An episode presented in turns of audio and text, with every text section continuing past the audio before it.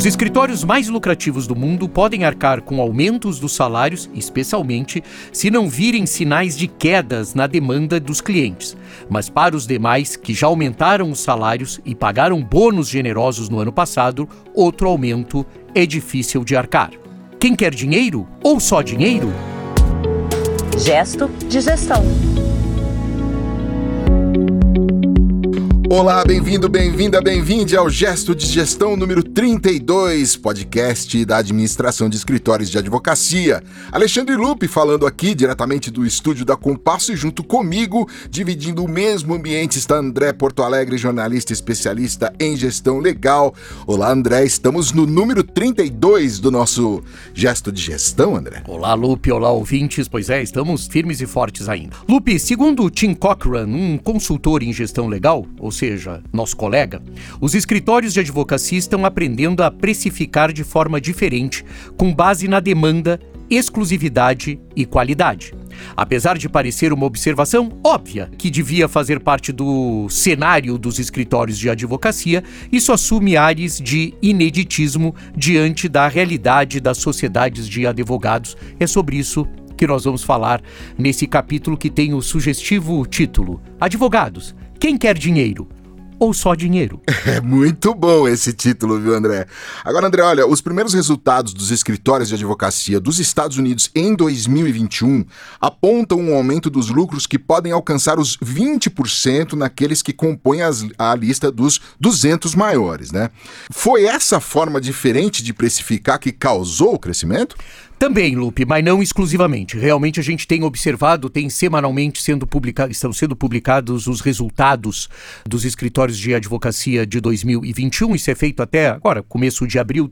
Ainda tem alguns escritórios divulgando e realmente a gente tem percebido crescimento grande. Você vê, você mesmo citou aí entre os 200 maiores, a média foi de 20%. Ora, se a média foi de 20%, você deve ter escritórios com um crescimento maior do que 20%, sem dúvida nenhuma.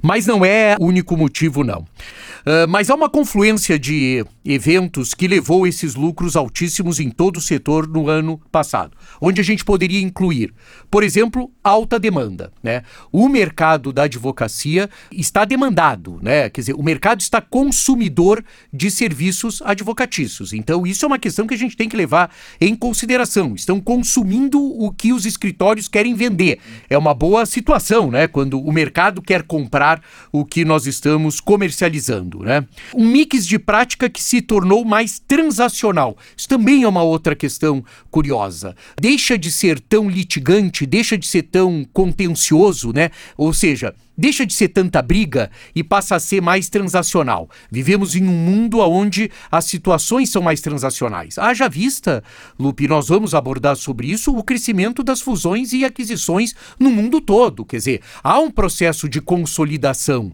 né? Esse processo de consolidação. Até podemos discutir politicamente se isso é bom, se isso é ruim, se isso favorece os pequenos mercados ou não. Mas há esse modelo, é um modelo mais transacional. Quando é um modelo mais transacional, a remuneração do serviço serviços advocatícios cresce, porque eles são mais rápidos também. Ela cresce, eles são mais relevantes para as partes e eles são mais rápidos. Lembre-se sempre que quando eu estou em um tribunal, eu tenho muito tempo. Isso afeta. Tem determinadas situações que eu vou receber no Brasil, por exemplo, eu vou receber como advogado num êxito, eu vou receber depois de 10, 15 anos. Uhum, Quer dizer, é, é, uhum. é, essa é uma questão curiosa, né?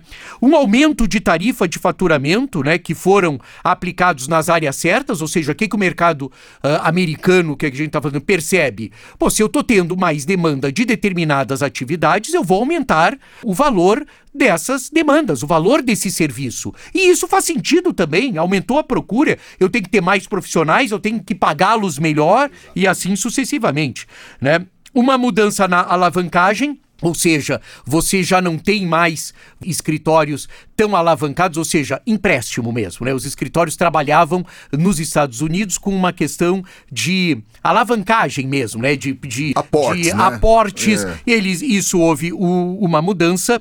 E curiosamente, em alguns escritórios eh, se aumenta a lucratividade por conta da queda do número de funcionários, porque no momento que você foi para o home office, você mudou um pouco essa relação entre o trabalho e o advogado, pôde diminuir eventualmente, não estou fazendo apologia aqui, mas pôde diminuir eventualmente o número de advogados. Há um relatório, Lupe, da Thomson Reuters, uh, o State of the Legal Market, que apontou um crescimento de lucro de 13,4% para os 100 maiores escritórios americanos, 12,2% para os 200 maiores e 22% para os escritórios de médio porte. Então, confere com o teu dado e esse é uma, é uma outra informação, mas que só ratifica na realidade, né, confirma aquilo que a gente já vinha percebendo. Eu vou antecipar uma pergunta sua, que você pode estar pensando assim, por que que os grandes escritórios têm um aumento de lucro menor do que os de médio porte. E a explicação é porque esses escritórios já haviam uh, ajustado os seus preços de serviço, tá certo? Então, é isso aí. os pequenos é que ficaram para trás. É né? Isso. E que é um outra, uma, uma outra questão de gestão legal que é interessante para os escritórios brasileiros também. Quer dizer, é rever os seus preços e a gente tem sempre um temor né, sobre isso. Né? Pô, será que eu posso subir? Será que está na hora? Né? E de acordo com as empresas Wells Fargo, Private Bank Legal, eu acho por que, que fazem tão difícil essas coisas, né? Então, Wells Fargo, né, que é um private bank especializado na questão legal, e o City Private Bank Law Firm Group, olha só, é o City Private Bank Law Firm Group, ou seja, um grupo especializado em escritórios de advocacia. Essa, essas duas instituições, Wells Fargo, muito conhecida, e o City, o crescimento médio que eles afirmam é que o crescimento médio da receita em todos os segmentos foi de aproximadamente 14%. A grande quantidade de trabalho jurídico em 2021, ano em que a demanda aumentou em 6,5%. E quando a gente fala demanda, demanda de horas, tá certo? Então fica assim: a demanda de horas aumentou em torno de 6,5%, determinou o fato de que a maioria dos grandes escritórios de advocacia teve aumentos significativos em suas receitas. Toda essa volta para dizer: o mercado da advocacia nos Estados Unidos cresceu bastante em 2021. É, essa questão de hora, às vezes a gente pula, a gente não dá muita atenção para ela, mas ela é fundamental nessas contas todas, né, André? É, porque é o que você tem para vender, né? É. Desculpa eu te interromper. Não é isso, assim, é isso. O estoque, o que, que você tem para vender? O que, é, que o escritório de tempo, advocacia né? tem, tem para vender? Tempo. Tempo. Tempo. Eu já tive um, conheci uma sócia fundadora de escritório que disse que a pessoa mais importante do escritório era a secretária, que controlava a agenda dela, né? É, ou seja, agenda é fundamental. Então, você, pelo amor de Deus, cuida bem da cuida minha agenda. Cuida da minha então, agenda. É Agora, André, lá atrás, você até citou sobre home office. E até vamos deixar de lado a questão de diminuição de um profissional ou outro, não, não, não, é o caso disso, mas a gente não pode também atribuir é, a diminuição de despesas para esse aumento na, né, de, de Podemos. receita? 21 ainda vai ser um ano onde nós vamos contaminar o bom resultado por uma eventual diminuição de despesas mesmo, né? Sejam nas questões que a gente chama de custo de servir, né? Que são os custos indiretos, ou seja, as estruturas todas montadas, como os custos diretos que são representados pelos próprios advogados. Uh, o Tim Cochran reputa o aumento da lucratividade a fatores uh, iniciados em 2020, provocados pela pandemia. Segundo ele, no início de 21, todos ainda estavam remotos e as viagens eram baixas. Isso é uma coisa curiosa, as viagens eram poucas, né? A gente já tratou até aqui, uh, as viagens tinham um impacto, principalmente no mercado americano e no brasileiro também, né? Uhum. Quando a gente vê que liga o Zoom e faz uma reunião, né? Pô, pra que pegar um avião pra Salvador? Você olha né? pra trás e fala, ai meu Deus. Pegar avião pra Salvador só se for pra curtir Salvador. Mas essa coisa de trabalhar em Salvador não, não tá só certo. se for pra ficar no, no farol da barra tomando um chopp. Isso, é que é, isso é que é bom. E por conta disso, as despesas caíram mesmo, com coisa das viagens, principalmente nos Estados Unidos. E tem uma coisa curiosa que o, que o Tim Cochran coloca, né? Ao mesmo tempo que as despesas caíram, as demandas subiram. Então, os preços foram reajustados, né? Tinha uma alta demanda. Então, isso é uma coisa curiosa. Para Christine Stark, que é uma consultora jurídica também e é diretora da Fairfax Associates, que é uma outra importante referência do mercado, o ganho em lucratividade possivelmente se deve ao fato de os escritórios geralmente aumentarem suas taxas e horas sem precisar gastar recursos adicionais. Então, ela confirma isso que nós estamos falando. As bancas gastaram muito mais em remunerações de associados e aí vem a coisa interessante, elas gastaram para pagar bem os advogados é em, em 21. Mas os aumentos de, de demandas e taxas foram altos o suficientes para superar esses custos. As taxas padrão cresceram cerca de 6% em todo o setor em 2021, de acordo com o Wells Fargo, enquanto as horas registradas dos advogados também cresceram, é aquele número dos 6,5%. Então, há uma confluência para isso. Agora, Lupi, aprender a surfar, né? Tem esse detalhe também, né? Quer dizer, se você percebe que você pode pagar melhor um associado para retê-lo, porque o serviço está aumentando, eu preciso de qualidade, mas eu não estou tendo outros gastos, que são as viagens, são as coisas. Pô, aproveita essa onda, aumenta É. e faz a É. coisa andar direitinho. né? E a gente viu também aqui que taxa não é uma coisa inerente só ao Brasil, né? Não, não, não, não. Mas essas são as, essas são as taxas deles mesmo. É, deles, né? mesmo. mesmo, né? né? Mas, ô, André, esse aumento da remuneração dos associados também parece ser um assunto na pauta da advocacia mundial. Mesmo porque não é a primeira vez que se aborda esse assunto, né? É, é verdade. Há uma série de grandes escritórios que responderam rapidamente a uma iniciativa da semana passada do Milbank. O que está acontecendo é o que a gente poderia chamar, eh, se não fosse um mercado. Nos Estados Unidos é um mercado regulado, mas digamos assim, que eles não estão combinando muito bem o jogo, né? Eh, eh, eu não vou fazer uma crítica aqui, mas assim, corria-se o risco de no Brasil, se acontecesse alguma coisa similar, todos os, os escritórios se reunirem e dizer assim: vamos parar de inflacionar esse mercado, né?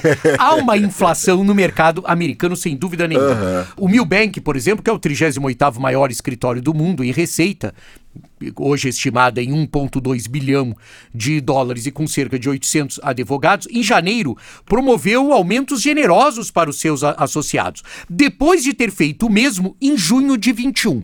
Então a primeira ruptura, Lupe, se dá porque geralmente esses aumentos são dados anualmente. O Milbank sentiu necessidade de dar um ajuste em junho e de dar um ajuste em janeiro.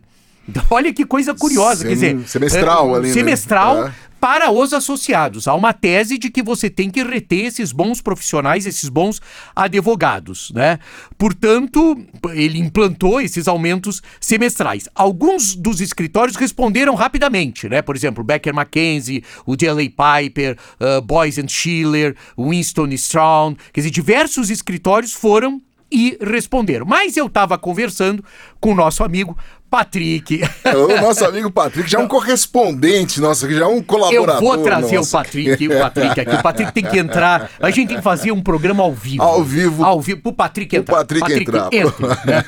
Ele que é nossa fonte permanente, ele fala que alguns outros estão esperando, né? Tipo Davis Paul, quer dizer, tá, alguns escritórios americanos estão esperando para ver se aumentam também as remunerações. Se esse grupo que remunera bem no mercado americano aumentar, eh, possivelmente você vai ter uma adesão generalizada de aumento de salários. né? Os escritórios mais lucrativos podem arcar com o aumento dos salários. Isso porque está vindo com a demanda dos clientes, né? Mas alguns outros vão ter que estudar melhor, melhor isso. Está acontecendo um pouco também no mercado brasileiro. É verdade que a maioria dos escritórios de advocacia se saiu bem nos anos da Covid, Lupe, a gente não pode fugir dessa realidade. Mas por quanto tempo esse crescimento eh, do lucro continuará? E seus clientes, que. Porque tem a questão da inflação agora nos Estados Unidos, né? Quer dizer, se ficarem nervosos, eles estarão dispostos a pagar a conta desses aumentos salariais ou as empresas terão que absorvê-los sem aumentar as taxas de faturamento, ou seja, sem aumentar os valores de faturamento. Então, essas são questões que, na realidade, nós vamos verificar no mercado americano e vamos verificar aqui também, onde há realmente um reposicionamento salarial dos advogados também. André Porto Alegre, você que é sócio do nosso amigo Patrick Smith, o, o Patrick, eu pergunto, o que exatamente esses aumentos salariais provocam? Tá.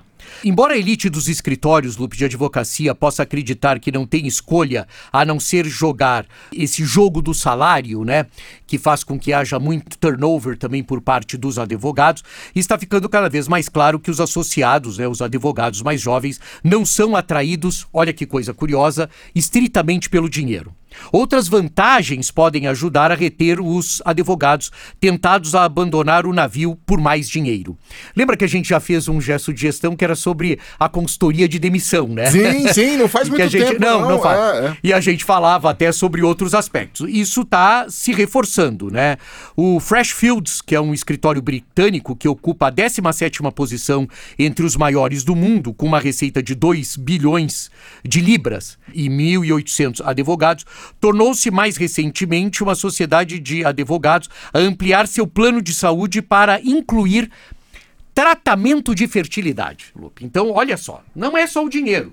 Né? É. é né? Não é só o dinheiro. É, volta para a pergunta tema de, do nosso podcast. Aqui, de né? fertilidade para os advogados e funcionários nos Estados Unidos, no Reino Unido, no norte da África e no Oriente Médio. Esses profissionais eles são elegíveis para tratamentos de fertilização in vitro e preservação da fertilidade, como congelamento de óvulos e espermatozoides.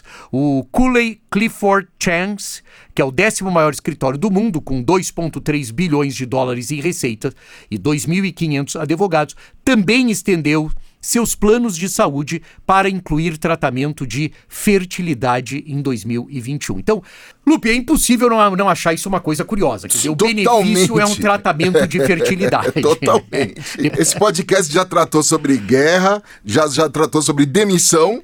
E né? agora está tratando agora sobre, tá fertilidade. sobre, fertilidade. Mas eu achei curioso, eu estou trazendo por causa disso. É muito eu bom. imagino você dizer assim: olha, você vai ganhar tanto, o plano é isso, etc. Tá, mas olha, tem, tem, tem, né? Entende? Que aqui a maioria dos escritórios tem aquele gimpés, né? Todo é, mundo da ginástica. Isso, né? isso. Não, não queremos mais isso. Agora a gente quer congelamento, congelamento de óvulos, de espermatozoides, é, etc. Uh, no, nos últimos meses, Lupe, escritórios do mundo todo vêm encontrando maneiras de atrair, a gente está percebendo, né? É, de atrair e reter advogados sem necessariamente o dinheiro. O Dentons, Canadá, introduziu uma política de licença parental que permite que todos os novos pais do escritório e não apenas as advogadas, estou falando de pais mesmo, né? Tirem 26 semanas de licença remunerada com 100% do seu salário.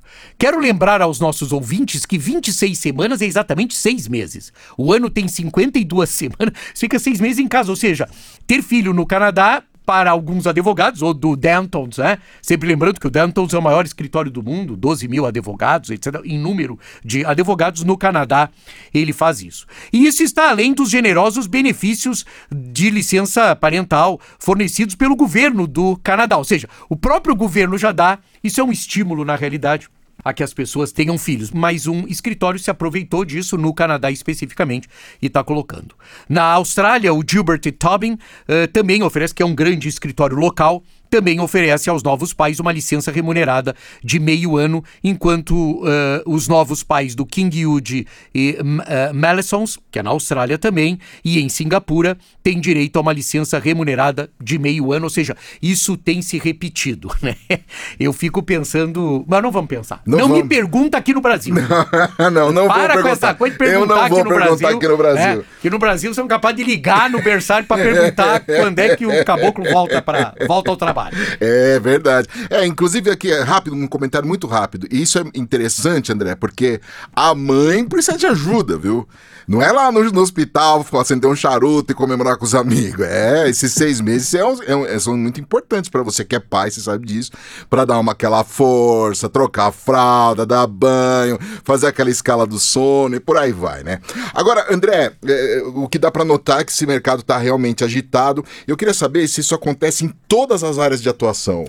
Não, não é em todas, mas, por exemplo, as áreas societária, fusões e aquisições, eh, juntamente com tributário e imobiliário, que hoje representam 37% do total de horas rastreadas em 21. Então, essas áreas reuniram uh, alguma coisa como 37%. Você vê, a gente está falando de quatro áreas, é o societário, fusões, aquisições, tributário e imobiliário, corresponderam a 37% do total de horas rastreadas. É né? um aumento proporcional de 2,6 pontos percentuais em apenas um ano e 5 pontos desde 2015. Ou seja, olha como essas áreas cresceram de relevância, né?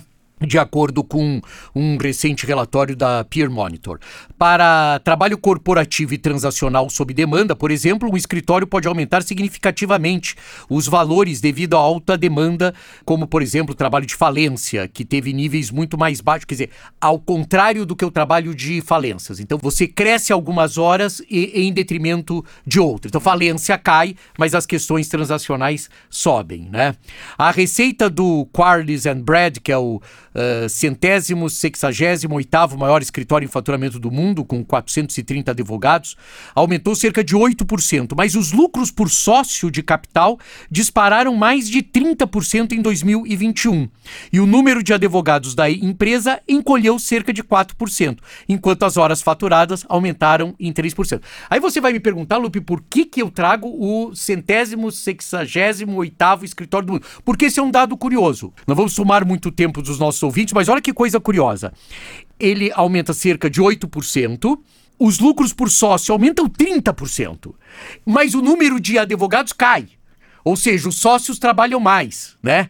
E, e, conseguem fazer com que o escritório cresça por conta do, do sócio. Então, essas são equações. Isso é interessante a gente colocar aqui, pode ser até um bom tema, que é assim. O lucro por sócio é uma coisa que no Brasil a gente não avalia, tem que avaliar, né? E às vezes os sócios podem trabalhar, sócio botar mão na massa não é ruim, não. ele só não pode assumir todo o trabalho, obviamente, senão ele não forma inclusive a sua sucessão, mas tem situações curiosas. Já o Hogan Lovells, que ocupa a 11 posição de maior escritório do mundo, 2,3 bilhões de dólares e, e 2.600 advogados, caiu um pouco mais de 3%, com uma queda de aproximadamente 5% nos sócios.